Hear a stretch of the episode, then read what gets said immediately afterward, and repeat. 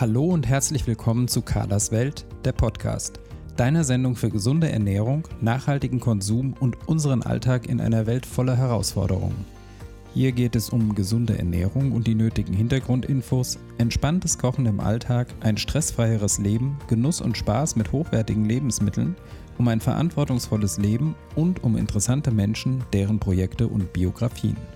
Viel Vergnügen mit der neuen Folge von Carlas Podcast. Ich begrüße dich herzlich zu einer neuen Expertenfolge mit der KPNI-Expertin, Ernährungsberaterin und Heilpraktikerin Birgit Schröder. Heute sprechen wir über das Thema Bewegung. Warum ist Bewegung wichtig für uns und warum hat das etwas mit unseren Vorfahren und unserem modernen Leben zu tun? Wir klären, warum Bewegung nicht das gleiche ist wie Sport, warum das eine sehr erleichternde Botschaft für viele Menschen sein kann und warum es so wichtig ist, dass du die Form der Bewegung findest, die zu dir passt. Ich wünsche dir sehr viel Freude mit dieser Folge. Ja, hallo Birgit, ich begrüße dich zu einer neuen Experten-Podcast-Folge und wir haben auch heute wieder ein ziemlich breit gefächertes Thema, nämlich das Thema Bewegung. Ich würde auch hier erstmal so eine ganz allgemeine Frage stellen wollen, auch wenn das vielleicht zunächst erstmal so ein bisschen merkwürdig klingt. Denn ich möchte dich fragen, was ist denn Bewegung? Was versteht man denn darunter eigentlich genau? Ja, und das ist im Grunde schon eine sehr schöne Einführungsfrage. Und da möchte ich gar nicht direkt ganz konkret darauf antworten, sondern mal prinzipiell sagen, ähm, Bewegung kann das Leben absolut verlängern. Ähm, denn wer sich systematisch körperlich aktiv äh, betätigt und eben so, sogenannte Belastungsreize setzt, der hat definitiv positive gesundheitswirksame äh, Anpassungsprozesse im Organismus. Und das gilt ähm, für jede Art von Bewegung, die wir durch die Arbeit unserer Muskeln hervorbringen. Und da hätten wir jetzt schon fast ein bisschen die Definition. Ja? Also Bewegung heißt alles, was ähm, wir durch die Arbeit unserer Muskeln hervorbringen. Und dann zählt dazu moderater Sport, zum Beispiel Wandern, ähm, Laufen, Joggen gehen, Treppensteigen, Spazieren gehen, aber eben auch das Radfahren, und dann muss man das äh, definitiv auch erwähnen, die Gartenarbeit und der Hausputz. Also das zählt durchaus alles zu Bewegung. Also könnte man sagen, immer wenn ich nicht sitze, dann habe ich Bewegung? Ja, genau. Sobald meine Muskeln aktiv werden, habe ich Bewegung. Und Bewegung ist dann so, wie du es darstellst, also nicht das gleiche wie Sport. Das muss man auch mal sagen, glaube ich, ne? weil da immer ein großes Missverständnis ist. Wenn die Leute hören, sie sollen sich bewegen, dann denken sie gleich an Sport. Ja, genau. Und da macht die Differenzierung wirklich Sinn. Ähm, wenn man jetzt mal so äh, recherchiert, dann äh, findet man unter Sport die Definition, dass das Aktivitäten sind, die ähm, so einen sogenannten Spiel- und Wettkampfcharakter haben. Das heißt, es geht letztendlich um Gewinnen und Verlieren. Dann reden wir von Sport. Und weil du das gerade ansprachst, ähm, würde ich das gerne aufgreifen, weil hier so die Bedeutung von Sprache nochmal sehr zur ähm, zur Bedeutung kommt, nämlich äh, Sprache kreiert ja letztendlich die Realität. Und bei dem Wort Sport verspüren ja viele Patienten direkt so einen Druck, der aufgebaut mhm. wird. Ne? Ja, du musst Sport machen und ähm, Druck erzeugt ja letztendlich immer einen Gegendruck und äh, eine Abwehrhaltung. Das heißt, viele Patienten, Patientinnen kommen ja gar nicht so sehr ähm, ins Tun. Ähm, und wenn man jetzt mal das vergleicht, dann ist Bewegung ähm, definitiv eine andere Realität, die man kreiert. Und dadurch hat man eher so ein, ein Annäherungsziel, ja, dass man sich freut, wenn man sich bewegen darf. Und ähm, insofern mh, hm, verwende ich in der Praxis wirklich häufig den Begriff der Bewegung.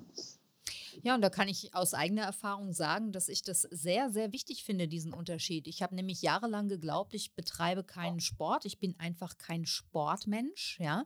Äh, gehe aber jeden Tag mit meinen Hunden eine Stunde oder anderthalb spazieren. Und ich war dann doch durchaus sehr erleichtert, als mir vor einigen Jahren mal jemand gesagt hat, dass auch das Bewegung ist, ja. Und deshalb ja. finde ich diesen, diese äh, Bedeutung oder diese Deutung der Worte Sport und Bewegung ganz, ganz entscheidend hier. Also es geht um Bewegung und es muss nicht heißen, dass jetzt jemand unbedingt in den Fußballverein gehen muss oder joggen gehen muss. Nee, genau. Also insofern, ne, der tägliche Spaziergang mit dem Hund ist Bewegung und total gesund. Jetzt hast du schon einleitend angedeutet, warum Bewegung wichtig für uns ist. Du hast gesagt, es ist lebensverlängernd. Kannst du das vielleicht noch mal ein bisschen ausführen? Warum bedeutet Bewegung so viel für unseren Körper? Ja, man kann es vielleicht sehr schön an einem konkreten Beispiel festmachen. Ähm, da muss ich noch mal so ein bisschen zurück zu unseren Vorfahren, weil genetisch gesehen sind wir tatsächlich noch Steinzeitmenschen und ähm, sind im Prinzip so in die moderne Welt äh, hineingeschleudert worden. Und unsere Vorfahren, also Jäger- und Sammlerpopulationen, die haben sich ja durchschnittlich täglich vor allem die Männer 20 bis 30 Kilometer bewegt, Frauen etwas weniger, aber durchaus auch 10 bis 15 Kilometer pro Tag. Heutzutage ähm, liegt unser durchschnittliches Bewegungsverhalten bei 600 Metern bis maximal ein Kilometer am Tag. Also da sieht man schon ähm, einen sehr guten Unterschied. Und ähm, die Wichtigkeit würde ich jetzt gerne nochmal am Zuckerstoffwechsel erklären, mhm. ähm, weil in dem Moment, wo wir ähm, unsere Muskeln aktiv ähm, bewegen, ähm, wird der ähm, Zucker aus dem Blut rausgezogen, ohne dass wir dafür das Hormon Insulin beanspruchen müssen. Ähm, evolutionär gesehen war das ein Vorteil, weil dann kann man den Glukosevorrat in Hungerzeiten schützen.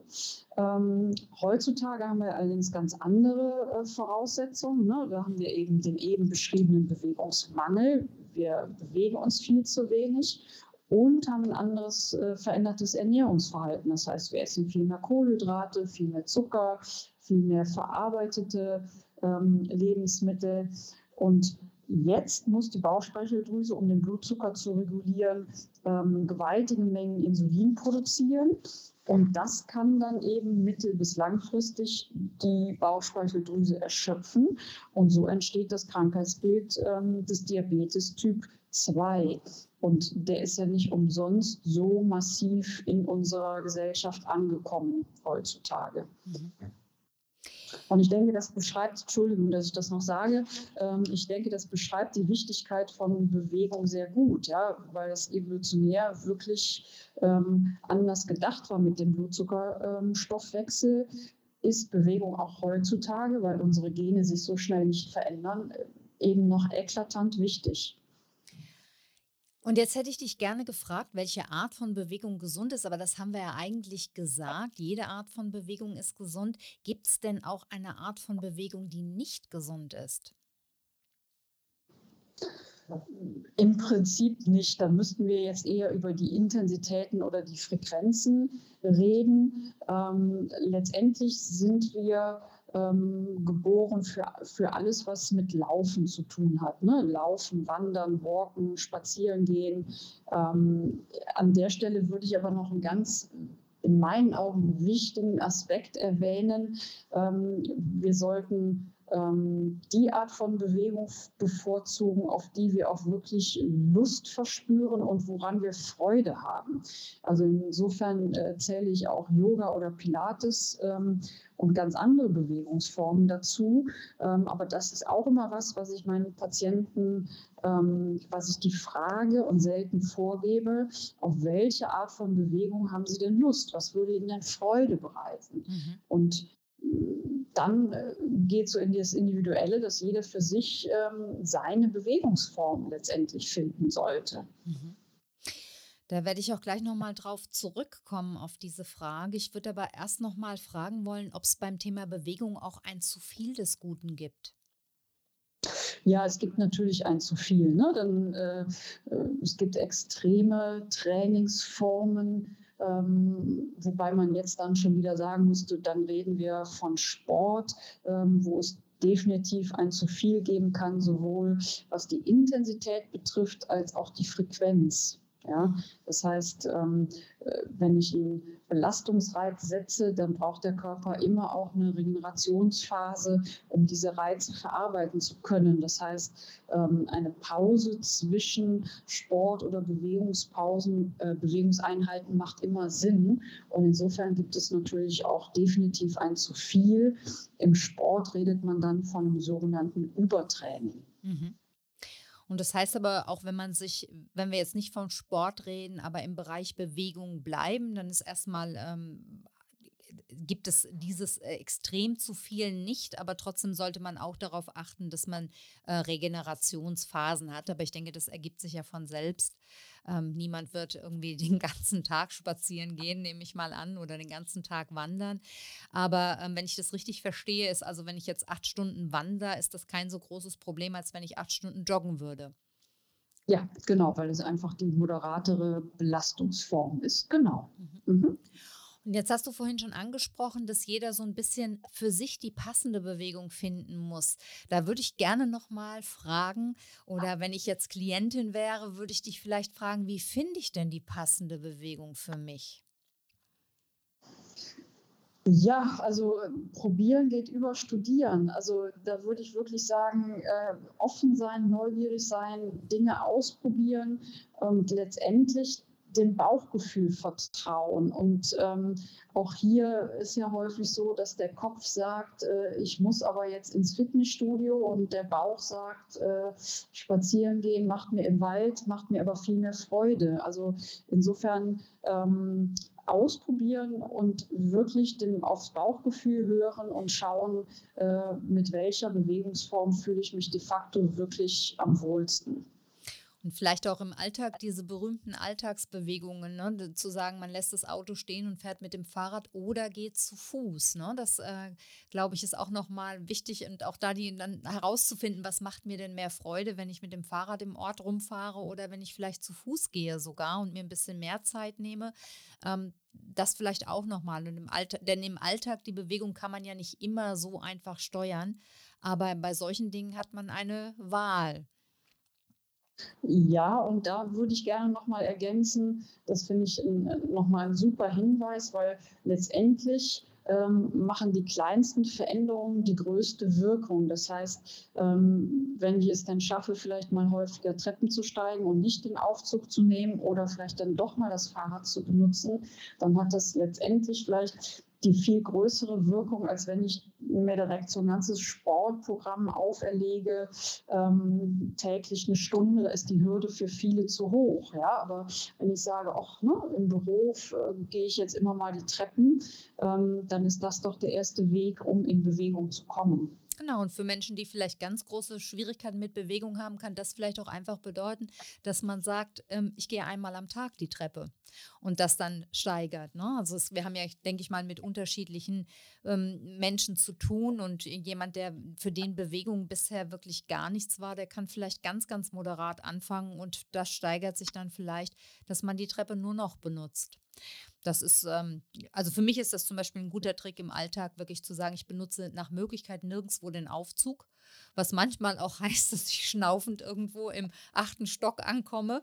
Aber ähm, egal, also auch das ist, eine, ist etwas, woran man sich gewöhnen kann. Und wenn das einmal so verankert ist, den Aufzug nach Möglichkeit nicht zu benutzen, dann kommt immer mal ein bisschen mehr Bewegung dazu. Und ich glaube, so nette Tricks kann man sich dann vielleicht einfach auch selber äh, schaffen. Absolut. Und die sind eben, äh, und das ist wichtig, eben alltagskompatibel. Ne? Da muss ich mir jetzt nicht nochmal wahnsinnig viel Zeit freischaufeln, um in die Umsetzung zu kommen, ne? sondern das geht ja relativ spielerisch. Und das ist auch immer wichtig. Genau. Ja, dann denke ich, wir haben das Thema Bewegung jetzt ganz schön zusammengefasst. Wie immer frage ich dich zum Schluss, gibt es irgendwas, was wir aus deiner Sicht noch nicht besprochen haben? Ja, ich könnte vielleicht noch mal so ein bisschen eine Zusammenfassung machen. Ne? Also wir haben es jetzt schon betont, aber wenn Bewegung, dann wäre mir wichtig, dass es Bewegung mit Freude ist und mit Lust auf Bewegung. Ähm, Bewegung äh, hat so zwei Anteile. Schön wäre, wenn es eine Bewegung hat, die so einen Ausdaueranteil hat, ne? also längeres Spazierengehen. Dann hat man gerade so die Herz-Kreislauf-Gesundheit mit ähm, dabei. Es kann aber gerne auch mal so ein bisschen den, den Kraftaspekt haben. Das wäre das Treppensteigen in den achten Stock. Ne? Dann hätte man auch direkt mal was für seine Knochengesundheit getan. Und prinzipiell ähm, lieber länger und lockerer sich bewegen als kurz und heftig. Das ist auch nochmal so ein guter Leitsatz. Und wenn man sich an Bewegung herantastet, dann sollte man die Belastung eher wirklich langsam steigern, niedrig dosiert anfangen und dann erstmal die Dauer ähm, verlängern und dann an der Häufigkeit arbeiten. Mhm. Und ähm, gerade so in heißen Monaten, ähm, aber da kommt ja, glaube ich, auch nochmal ein neuer Podcast zu, ähm, nochmal auf die Flüssigkeitszufuhr achten. Ne? Je nach Intensität, wie man sich bewegt, verliert der Körper äh, gerade im Sommer bei Hitze viel Flüssigkeit. Und darauf zu achten, den dann auszugleichen, ist vielleicht auch noch erwähnenswert. Super, das sind doch nochmal ganz, ganz wichtige Tipps am Schluss. Ja, Birgit, dann danke ich dir herzlich, dass du dir heute wieder Zeit genommen hast für den Podcast und ähm, ja, bis zum nächsten Mal. Ja, danke dir. Ja, ich hoffe sehr, dass dich unsere Folge zum Thema Bewegung motiviert, selber wieder mehr in Bewegung zu kommen oder auch Bewegung im Alltag wieder mehr zu genießen. Denk daran, alles ist Bewegung, was nicht sitzen oder stehen ist. Auch Birgits Botschaft, lieber länger und locker statt kurz und heftig, finde ich wunderbar, um das Prinzip zu verinnerlichen und auch wieder die Form der Bewegung zu finden, die zu uns persönlich passt und Spaß macht. In diesem Sinne wünsche ich dir eine bewegte Zeit, im wörtlichen wie auch im übertragenen Sinne, aber nur solange das Ergebnis angenehm ist. Viele liebe Grüße, deine Carla.